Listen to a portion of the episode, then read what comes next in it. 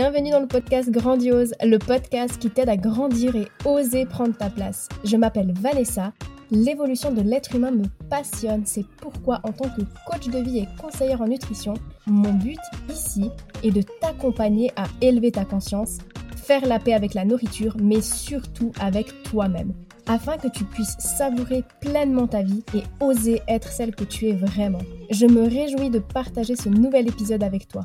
Are you ready?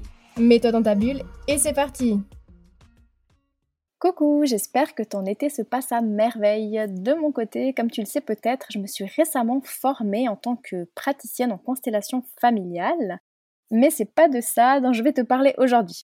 En fait, euh, ce que je voulais te partager aujourd'hui, c'est que quand je participe à des formations comme ça, je rencontre toujours plein de monde, particulièrement des femmes, et comme toujours, dans un groupe, ben, il y a des personnes avec qui tu as directement le feeling, c'est une évidence, et d'autres où ça colle pas trop, ça passe pas.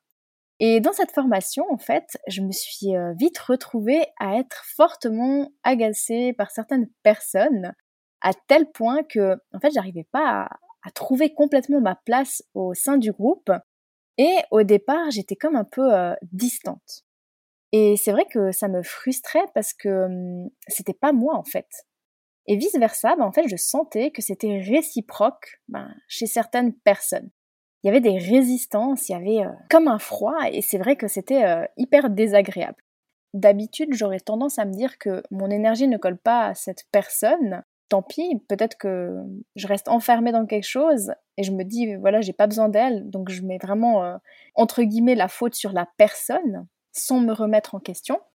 Sauf que cette fois, j'ai vraiment eu envie de creuser et d'aller voir qu'est-ce que ça réveillait chez moi.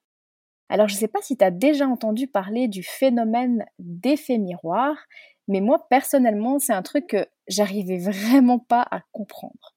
En gros, on dit que souvent, ce qu'on voit chez les autres n'est que le reflet de nous-mêmes.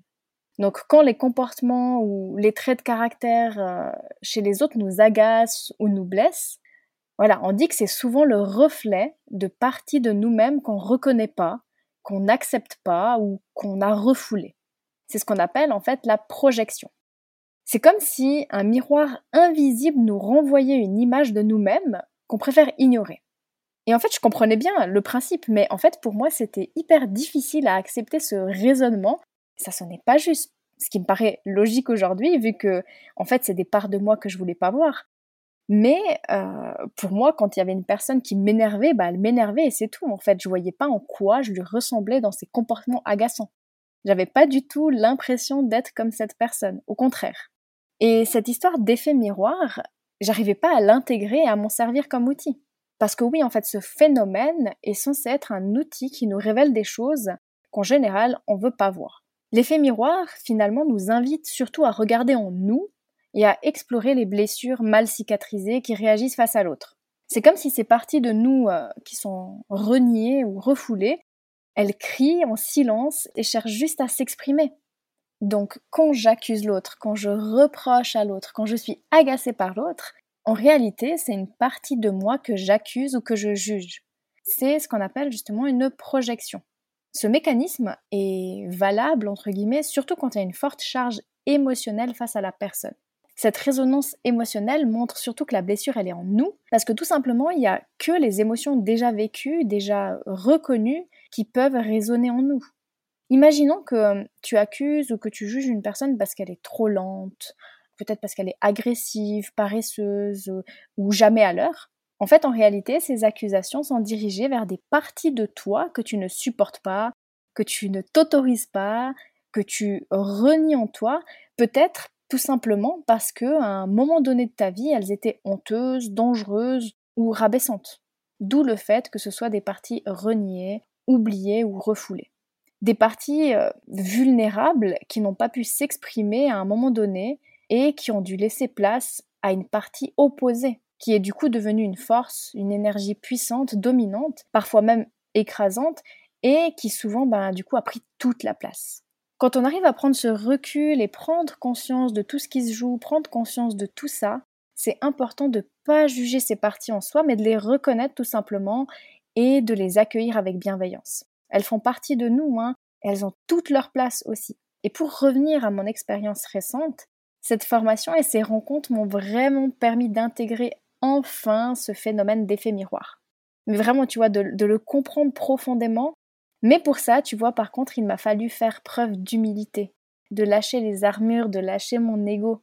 Donc, comme je te disais, au lieu de refouler mon agacement envers ces personnes, j'ai tout simplement, pour une fois, véritablement essayé de creuser, d'arrêter d'être dans le jugement et de comprendre qu'est-ce qui m'agaçait réellement chez ces personnes. Pourquoi ça bouillonnait à l'intérieur de moi ou pourquoi j'étais en réaction face à elles quand je les voyais ou quand elles prenaient la parole. Ou même parfois je les fuyais inconsciemment. Et effectivement, en prenant ce recul avec humilité, ce que j'ai pu voir, c'est que oui, c'était bel et bien des parties de moi que j'acceptais pas, comme par exemple la Vanessa contrôlante, la Vanessa autoritaire, ou alors des parts de moi que j'osais pas montrer, comme par exemple la Vanessa qui prend pleinement sa place, qui s'affirme. Donc tout ça, c'est ce qui m'agaçait chez les autres. Et au final, ben, ça faisait que révéler ce que je voulais pas voir et ce que je devais accepter en moi. Et avec cette expérience, j'ai enfin pu comprendre la puissance et l'utilité de l'effet miroir sans résistance. Et ce qui était encore plus beau dans cette histoire, c'est qu'en face de moi, ces femmes faisaient exactement le même travail.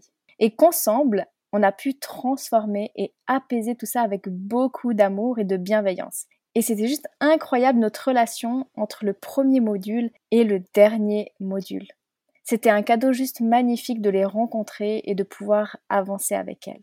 Donc voilà, je te partage ça aujourd'hui et peut-être que ça fera écho pour toi, peut-être pas, mais en tout cas, c'est là quelque part dans la conscience. Et la prochaine fois que tu pointes quelqu'un du doigt, demande-toi ce que ça vient réveiller chez toi.